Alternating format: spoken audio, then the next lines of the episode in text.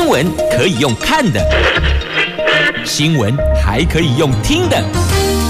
亲切的早安问候，专业的新闻分享，欢迎加入美英主持的 News Online，说新闻给你听。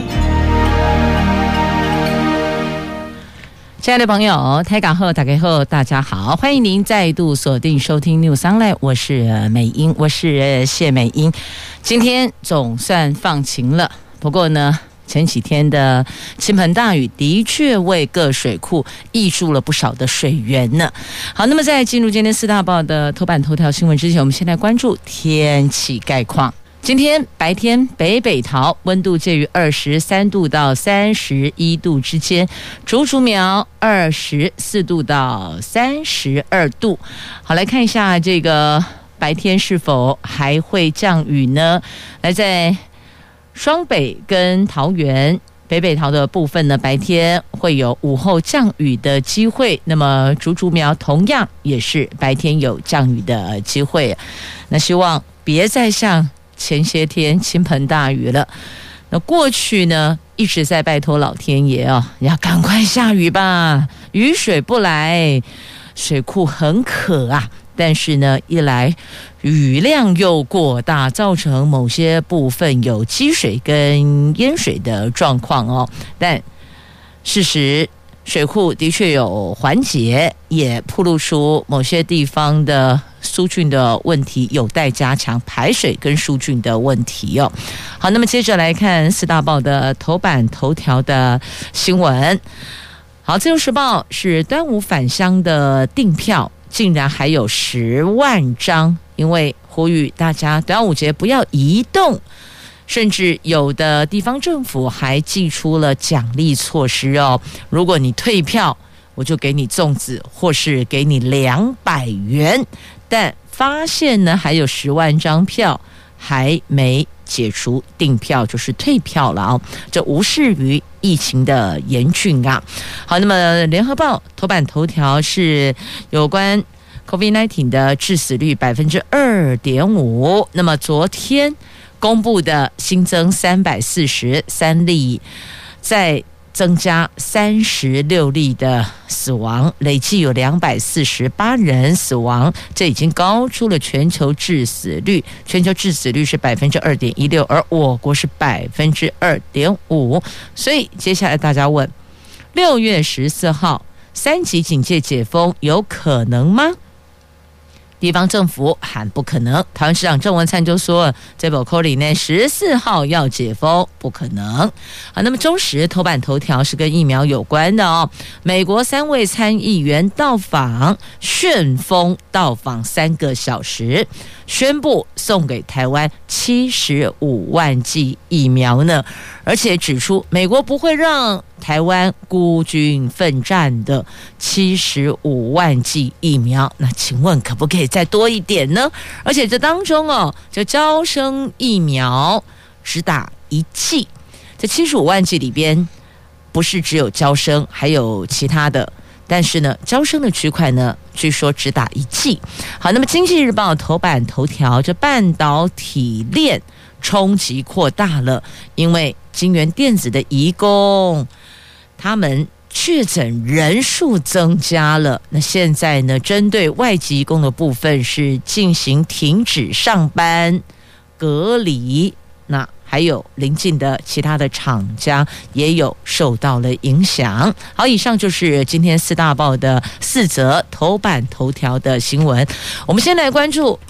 详细的头版头是《自由时报》的有关端午返乡的订票，这个要赶紧呼吁跟宣导，退票吧。我们改为视讯过节，用视讯和家人远地过节，那尽量减少移动。COVID-19 疫情仍在高点，昨天新增还有校正回归，总共有三百四十三例，并再增三十六例死亡。面对端午连假即将要到来，下个礼拜一就是喽。那最新的统计，有双铁跟公路客运订票返乡的。还有大概十万人，所以呢，外界忧心会不会重演母亲节群聚，再爆一波疫情状况啊？指挥中心呼吁大家，为了自己，也为了家人，请您不要跨县市、跨区移动，请留在原地，或是用视讯过节吧。那昨天公布的新增的三百三十五例本土确诊，仍然以新北市有一百六十例是最多的，但出现了电子厂群聚感染的苗栗，昨天一天就增加七十五例确诊，台北市六十四例确诊，其他县市也陆续的新增病例，包括桃园十六例、宜兰九例、云林、高雄、彰化、新竹县。各三例，基隆、台中、台南各两例，嘉义市有一例确诊，其中部分县市还出现了家庭群聚样，所以接下来的端午节连假要到了。为了减缓疫情的扩散，降低确诊感染的风险，指挥中心已经要求公共运输载客量要降到两成以下。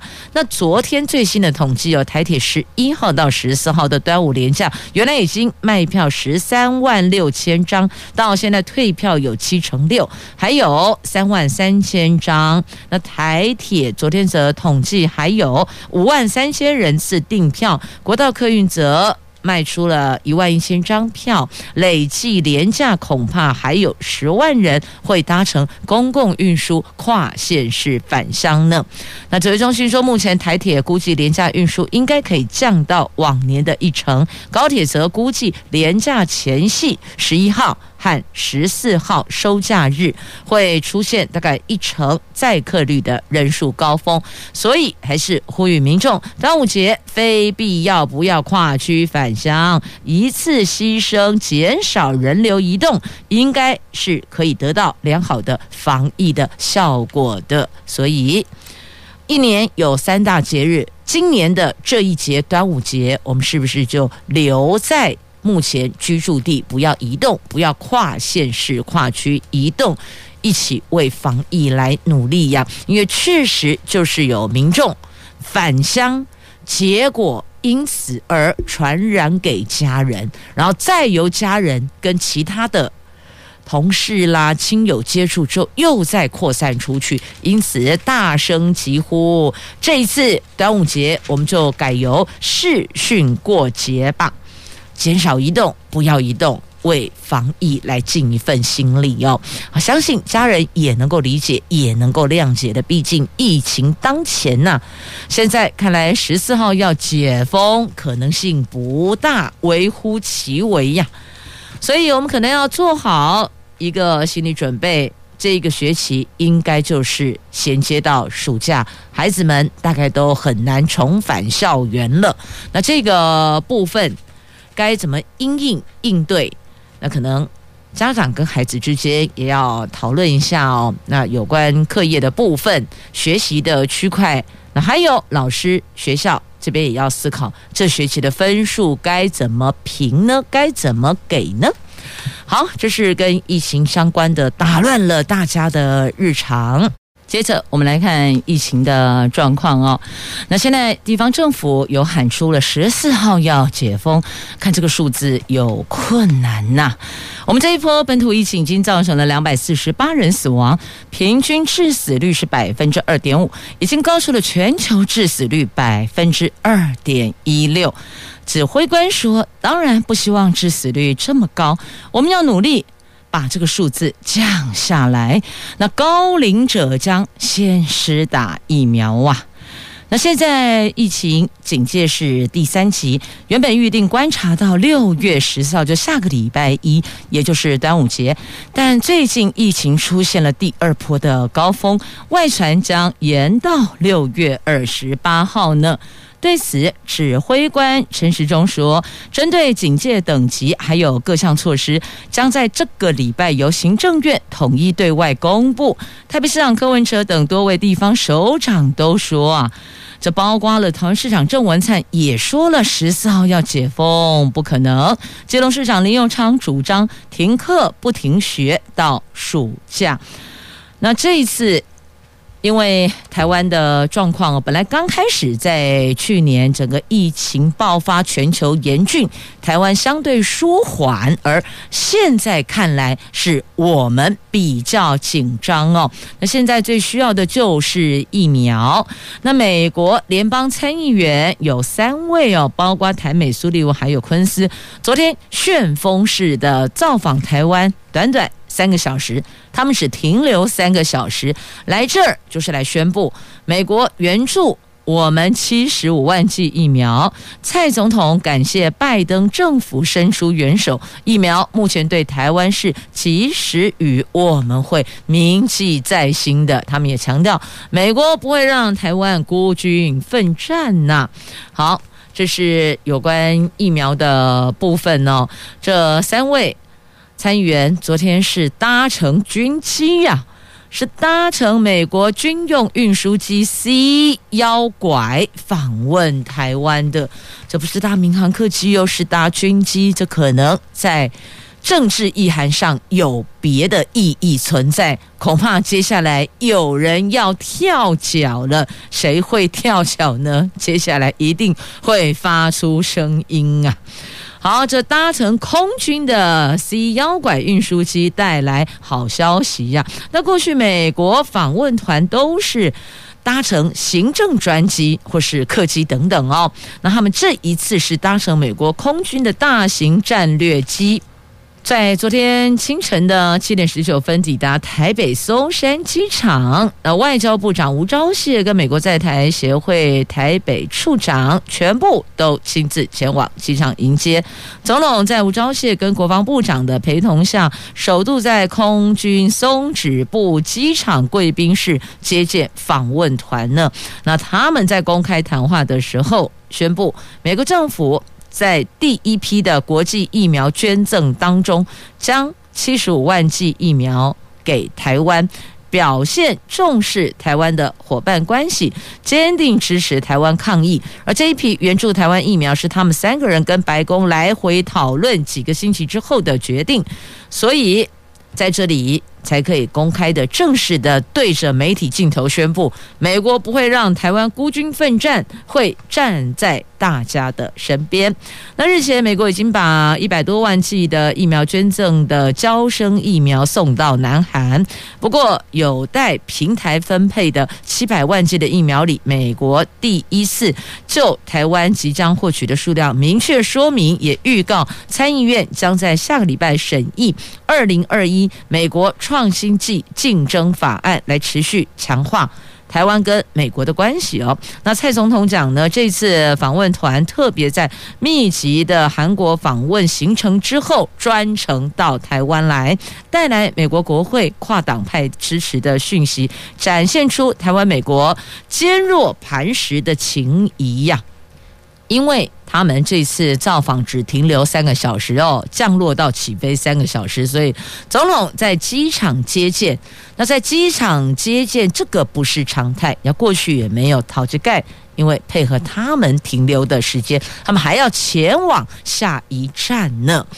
那对此哦，曾经公开这个呛 AIT 处长的。台北市长柯文哲说呢，他过去说我们来猪也吃了，武器也买了，却没有疫苗，哈，所以柯 P 这个呛虾呛的力道刚刚好哦，来了疫苗来了，那别国送来疫苗，我们都要心怀感激，但也要考虑够不够这个数量，以我们两千三百万人来讲。七十五万剂确实数量很少哦，你看他们给南韩就一百多万剂啦，那所以我们这个部分希望后续再继续的挹注啊。如果要百分之七十的国人都打到疫苗，我们需要三千两百万剂，所以给七十五万剂是没有办法解决问题的哦。但还是心存感谢呀。好，那据指出呢。中共军机昨天在台湾海峡没有针对性的操演，也没有在台湾海峡中线附近活动。台湾疫情在五月转趋严重，在五二九后，共机在西南空域的侵扰也有转变。那只有六月三号和六月四号各派一架次的慢速机，其他时间都没有飞进我方西南的空域呀。这跟过去又不太一样了。过去是三不五时啊，就来家行行踅踅，跟逛大街一样哦。好，那这一次呢，最至少在这一段时间，他们是比较安分一些些的啊。那只是这个对岸安分了，病毒却不安分呐、啊。这苗栗三家电子厂群聚，总计有两百一十一十六名的员工确诊呢。好，马上衔接到《经济日报》的头版头条。是金源电子移工现在停止上班了，针对半导体链的冲击有扩大趋势啊。昨天指挥中心宣布了，金圆电子外籍移工停止上班，要进行居家隔离，而且薪水是得照付的。由于移工占金圆电子将近三成的人力，全数停班，将使得生产线产出受影响程度会扩大，对全球晶片供应冲击也将高于市场原本的预期，包括手机。机电脑、高速运算等终端领域供货都会受到影响，牵动台湾股市今天电子族群的走势啊。那这一次停移工停止上班，只有金圆电子一家。至于是不是有考虑大规模使用移工的企业都得停工，劳动部说将在今天。统一对外说明。那对此，晶圆电子昨天说了，配合中央让外籍工全部休假，薪水照付。至于后续有条件降载复工的本国籍员工调度细节，以及是否实施库藏股，目前都还没定案呢。那昨天是先公布了确诊的数字哦，那大概有哪些？移工的部分有哪些？集中在哪些？产业链，那在哪些厂区都有做公布。那苗栗有三家确诊电子厂方面，晶圆电子昨天已经完成了全数七千一百零六名员工的裁减，新增五十五个人确诊，累计移工跟本国籍员工总共一百九十五个人确诊。那超丰则有十七个人快筛阳性，十一个人 PCR 确诊，智邦 PCR 十个人阳性。金源电子不仅是移工确诊，昨天有本国籍员工确诊。晶圆在上个礼拜五宣布全数厂区停工不停电，进行四十八个小时消毒。原本预计今天晚上恢复生产，估计停工四十八个小时，对六月产量还有营收冲击，同为百分之四到百分之六。但指挥中心昨天要求公司外籍移工停止上班，对公司营运跟全球的半导体供应的影响将会比原来预期的还要大呢。那怎么办呢？来看一下这次的科技厂目前确诊的状况哦。这指出科技厂恐怕还有未爆弹呢。这移工群聚是爆不完呐、现在还有三千个人有待检验。在苗栗县竹南科学园区的科技厂，移工群聚染疫持续扩大。率先发现的金源电子公司，昨天已经完成全数七千多名员工的裁剪。那同在园区的超丰电子，到现在有十七个人快筛阳性，十一个人确诊。智邦十人确诊，但这两家厂的员工数都破千人，筛检还在进行中。未来确诊人数恐怕会持续的增加呢。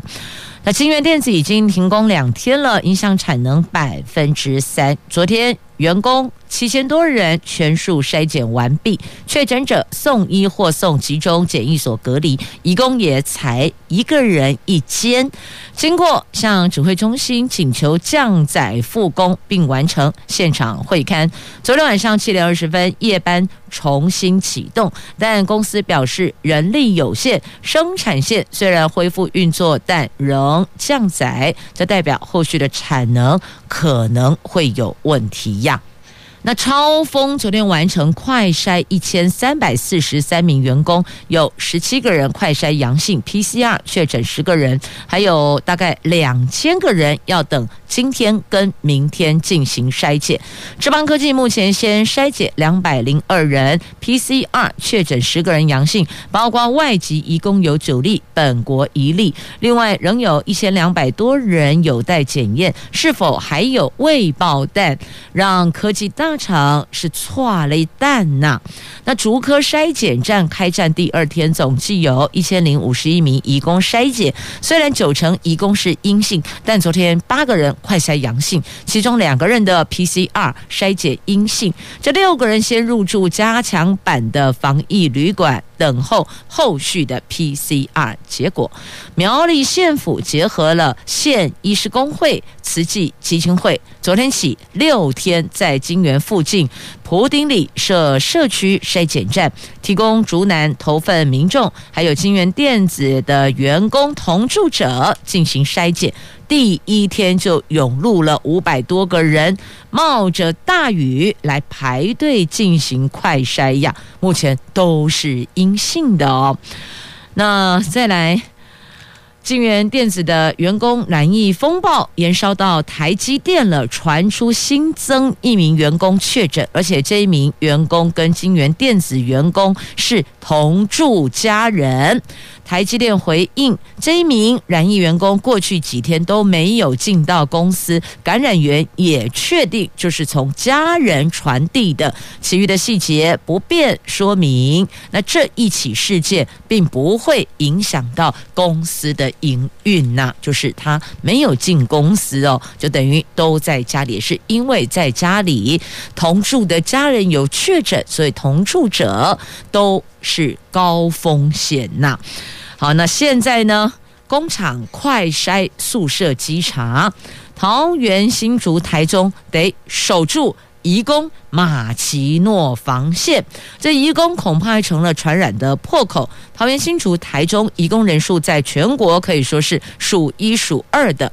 桃园市长郑文灿昨天推出了移工固安计划，要建立马奇诺防线。在工厂或宿舍进行快筛，台中移工有十万多人，人数全国第二多。台中火车站旁东协广场是移工最喜欢聚集的场所，现在起针对超过五十个。移工宿舍调查五十人的移工宿舍调查，新竹县市昨天也已经各自成立社区快筛站。桃园市长郑文灿说呢，雇佣五十名以上移工的工厂，必须要落实不同厂区不支援调派、不转换雇主等。分仓分流规定。那另外雇佣五百人以上，移工有十六家大型工厂，总人数大概两万人。市府将辅导到工厂进行快筛，由企业自费，市政府没和医疗人员进行协助啊。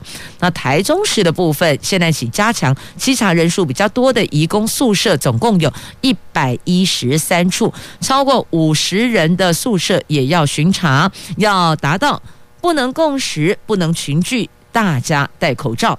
总公司跟子公司也要分班、分流、分仓啊。那台南的部分呢，要全力保卫南科。现在起。从今天开始哦，卫生局人员进驻协助南科快筛机场义工宿舍防疫措施。高雄市长则宣布，高雄市企业 COVID-19 风险管控原则，雇佣义工三百人以上的企业，义工宿舍每一房住宿要降载，三天内完成科技园区设置筛检站呐。这个是目前针对厂家外籍工的部分哦。那现在依政府的要求，外籍移工停工不停薪，就是让他停工，然后进行一人一室的隔离，但薪水得照付啊。那企业也都配合。好，这是相关的新闻的部分呢，一并带您做聚焦了。那话题还是要回到端午节，别返乡啊！家族感染多，台中就启动了专案快筛，所以发现呢，跟家人在一起警戒是最低的。每一个人都一样，但往往这个地方就很有可能成为破口。接下来这一段时间是比较严峻的，要观察的，所以也拜托拜托大家，这一个端午佳节，我们就视讯或是电话过节吧。继续，我们关注《经济日报》头版版面有关鸿海的话题。这电子代工龙头鸿海昨天公布，五月合并营收大概是四千五百五十亿。虽然因为传统淡季效应影响而比四月下滑了百分之九点一，但还是历年最旺的五月呢，并和去年同期比较成长了百分之十七点六，主要。反映 iPhone 十二系列机种销售受能延续，还有美系云端服务供应商持续拉货，带动伺服器业务还是很强的。那红海累计前五月合并营收二点三兆元，年增百分之三十五点四，也是历年同期的最高。展望未来，红海说对本季营收还是抱持正面看法，维持先前法人说会释出。跟第一季约略持平的目标是不变的。好，这个是在今天《经济日报》头版版面下方的新闻。但接着要提的就跟我们的疫情也有关系，跟疫苗也有关系的哦。因为市场上一直在传。鸿海集团创办人郭台铭投资的台康生技将争取 BNT 疫苗代工。对此呢，台康生技昨天发布重大讯息澄清，相关传闻纯属子虚乌有啊！难道这个消息丢出来的人是想要让股市热闹一点吗？但是呢，台康马上就丢澄清，没这类代志。子虚乌有，要不然等下九点开盘哦，换他们家震荡了。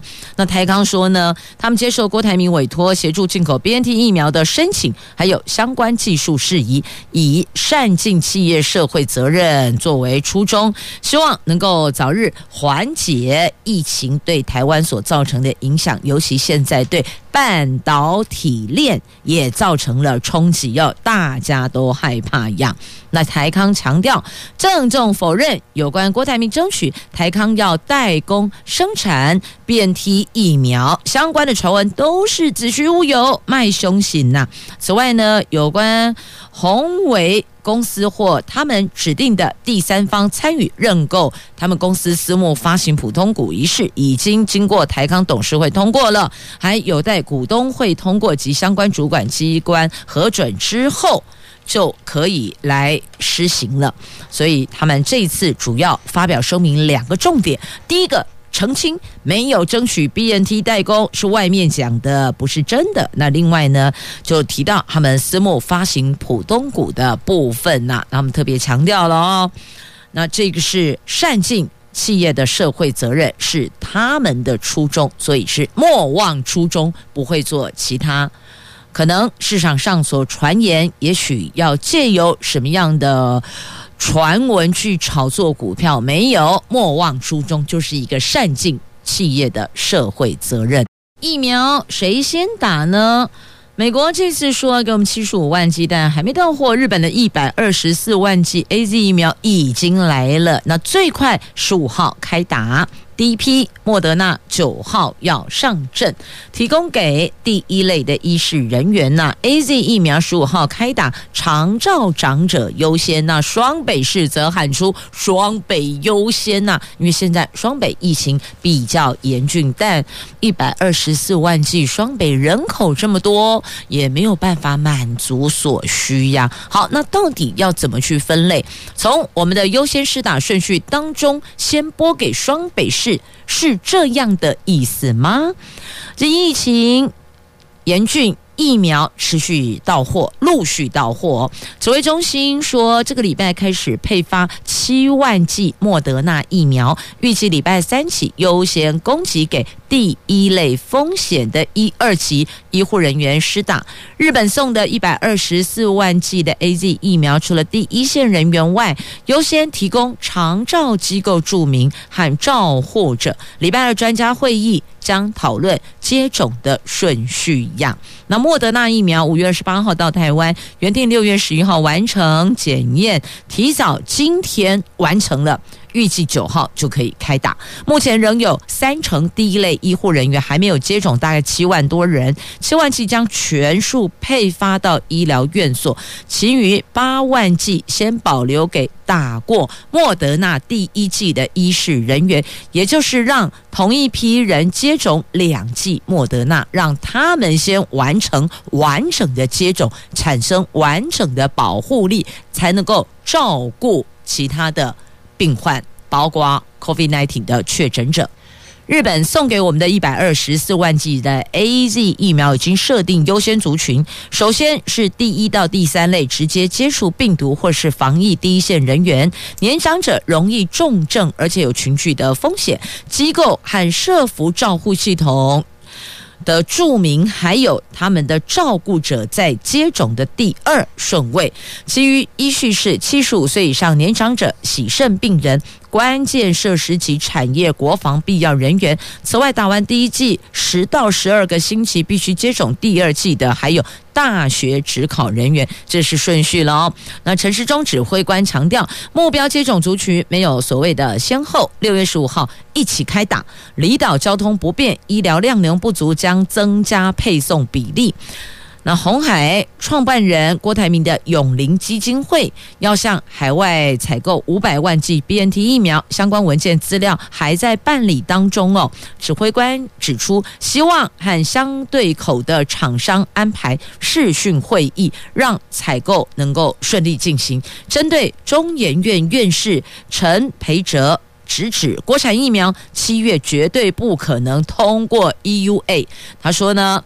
这是指挥官说的，他说的疫苗发展要看科学数据说话，有期待，但一切以科学为准。好，这是疫苗的部分哦。那疫苗三方协议，菲律宾已经有先议先例了，前例了。国际是不是有企业采购案例呢？永利基金会执行长刘月彤昨天在脸书回应，菲律宾三月底开放私人企业向国外采购已经获得紧急授权使用的疫苗。但必须有企业、政府跟疫苗厂签订三方协议。那指挥官昨天说，希望有机会安排三方或双方的视讯会议，让这个采购顺利完成，不要文件来来去去很麻烦，而且也旷日费时啊。那菲律宾疾管署、卫福部的疾管署会协调出对双方都好办事的方法，希望能尽速解套。因为我们现在最需要的就是疫苗，而且这次永龄基金会是五百万剂疫苗，诶，所以你看这五百万数字就比较漂亮了哦。那希望如果永龄基金会顺利的话，其他的企业界也能够跟进加入。那至少先保自己企业内部员工及其家人的安全，让。我们的产能生产线能够持续的 run，那么才能够如期的交单嘛。好，这个是在疫苗的部分相关的话题。其实我们来关注一样跟疫情有关的哦，在大陆的广东疫情反扑，广州今天起半封城，出城必须要检测证明，而且。呼吁市民非必要不要离开，就是不要移动的意思哦。佛山市也跟进了，这广州官方六号宣布的，从七号的中午十二点起，有离开当地需求者必须要拿四十八个小时内的核酸检测阴性证明，并要求广州市民非必要。不离开广州及广东省各级党政机关、旅行社、学校要带头旅行，这形同是半封城啊。另外呢，佛山市昨天也宣布跟进防疫举措，一样离开必须要付四十八个小时内的核酸检测证明啊。那越秀等有四个地方升为中风险地区，所以你看，本来它呢已经舒缓了，结果现在疫情反扑哎。专家建议大排查，还有反复筛查呀，筛检反复都要这么做哦。那现在来，我们拉回到台湾哦。新北市长侯友谊呼吁市民都来筛筛检的筛，因为无症状比例升高了，要尽快找出隐藏社区的感染源，就是那个隐藏的传播链到底在哪里？不拉出来，大家都忐忑啊！困北后假北后啊！新北市。昨天新增了一百六十例的本土确诊，累计有四千八百三十八例。侯友宜市长说，新北市有绝大多数快筛阳性患者都是无症状的，所以呼吁所有的市民全部站出来筛检，尽快找出隐藏在社区的感染源。另外，新北市的高中、高职、国中、国小都已经取消实体的期末考了。那其他？学校是不是也要思考状况不乐观，是否有调整的应变作为呢？那三重飙三十八例，超过了中和板桥啊！哎，之前好像听到比较多的不是这里呢，现在这里的数字往上攀升了。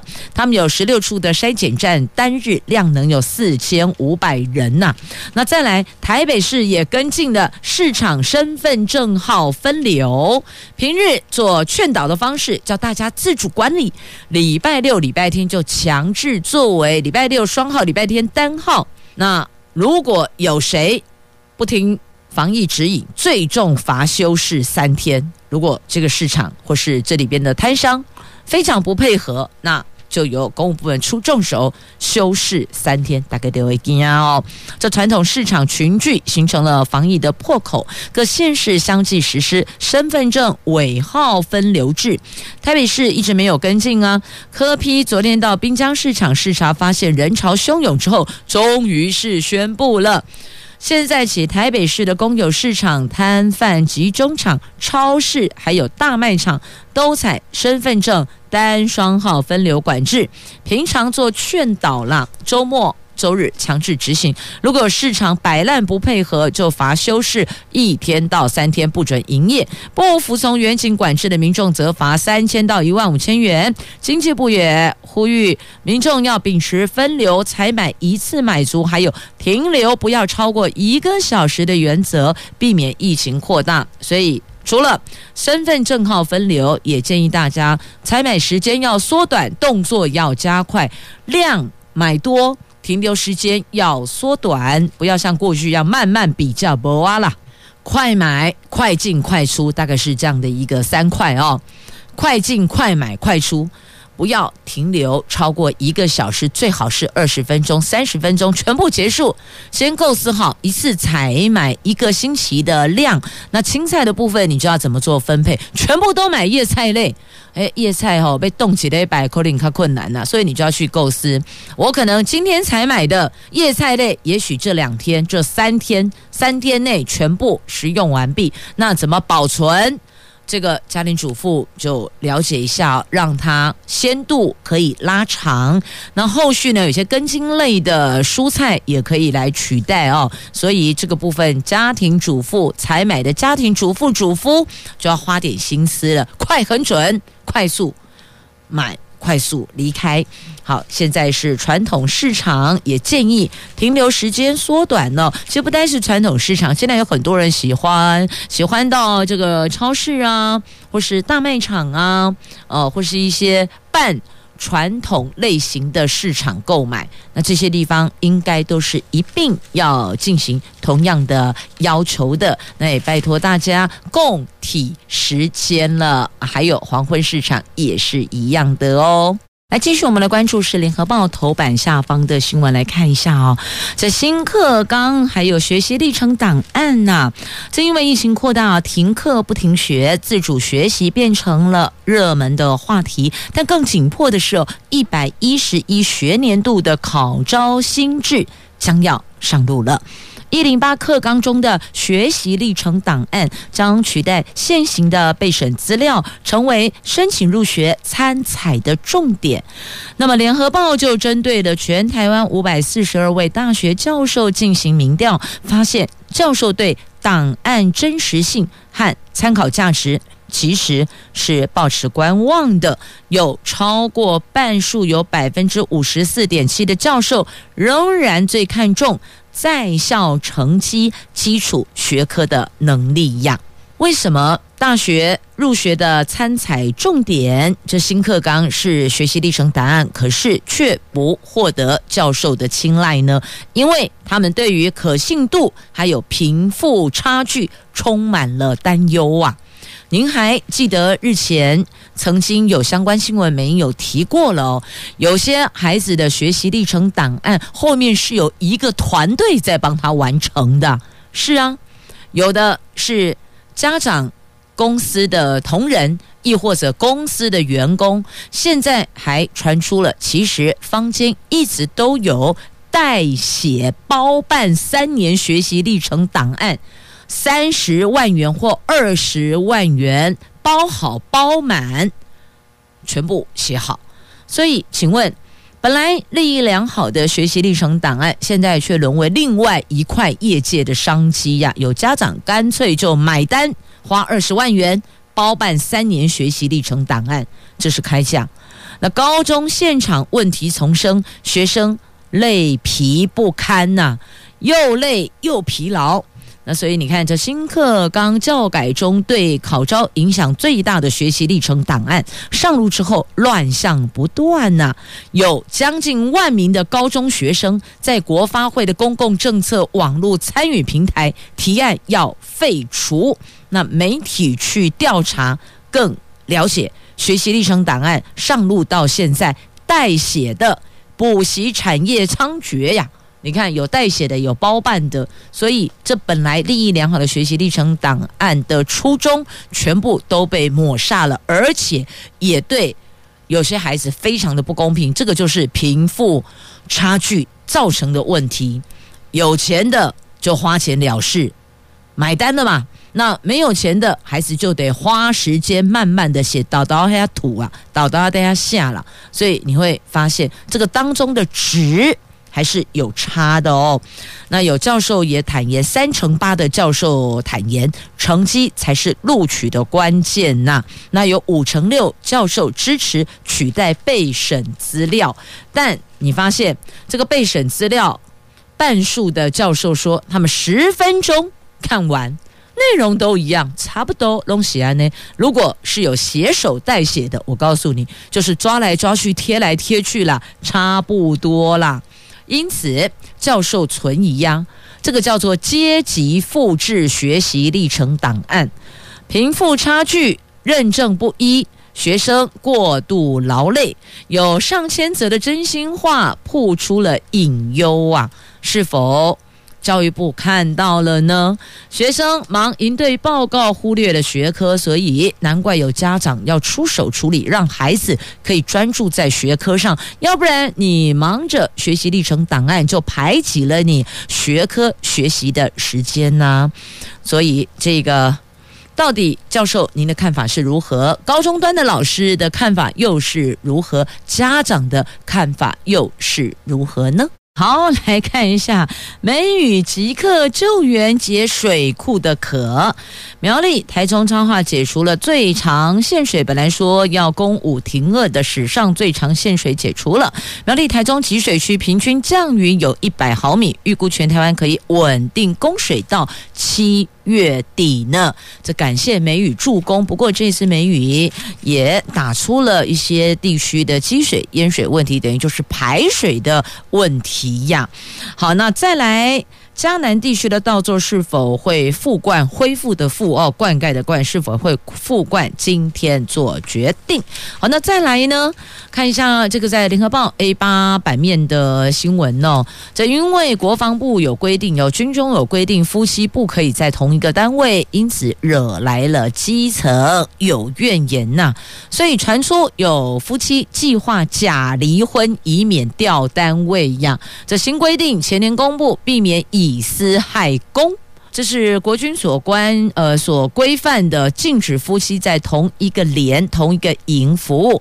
所以传出有军中夫妻计划假离婚，或是让其中一个人退伍，以避免夫妻分隔两地。军方说呢，同单位恐怕影响主观领导统御，不利于内部组织的运作。而且，但是呢，基层批评啊，国军是破坏家庭的凶手。而且，国防部去年才要求各部队挑选军中夫妻拍海报，现在加。他话变包袱了。所以你看，这是一对夫妻，那是一对夫妻呀、那据了解，有些单位只有把夫妻调单位，还在同个营、同个连服务；但有些单位是彻底执行哦，调了一个人到其他单位，标准有落差，所以引爆了基层的怨气呀。好，这事儿上了媒体，不知道接下来该如何解决了哦。好，来《自由时报》头版版面还有这一则图文：日月潭的美景回来了，哇，好漂亮，重现波光粼粼的。因为近日大雨灌注哦，可以来看看这潭面倒映晨光、翠绿山林交织的美景，如诗如画呀，可以说是秒秒都美丽呢。同时，也感谢朋友们收听今天的节目。今天好天气，祝福你有愉快而美好的心情。我们明天上午空中再会了，拜拜。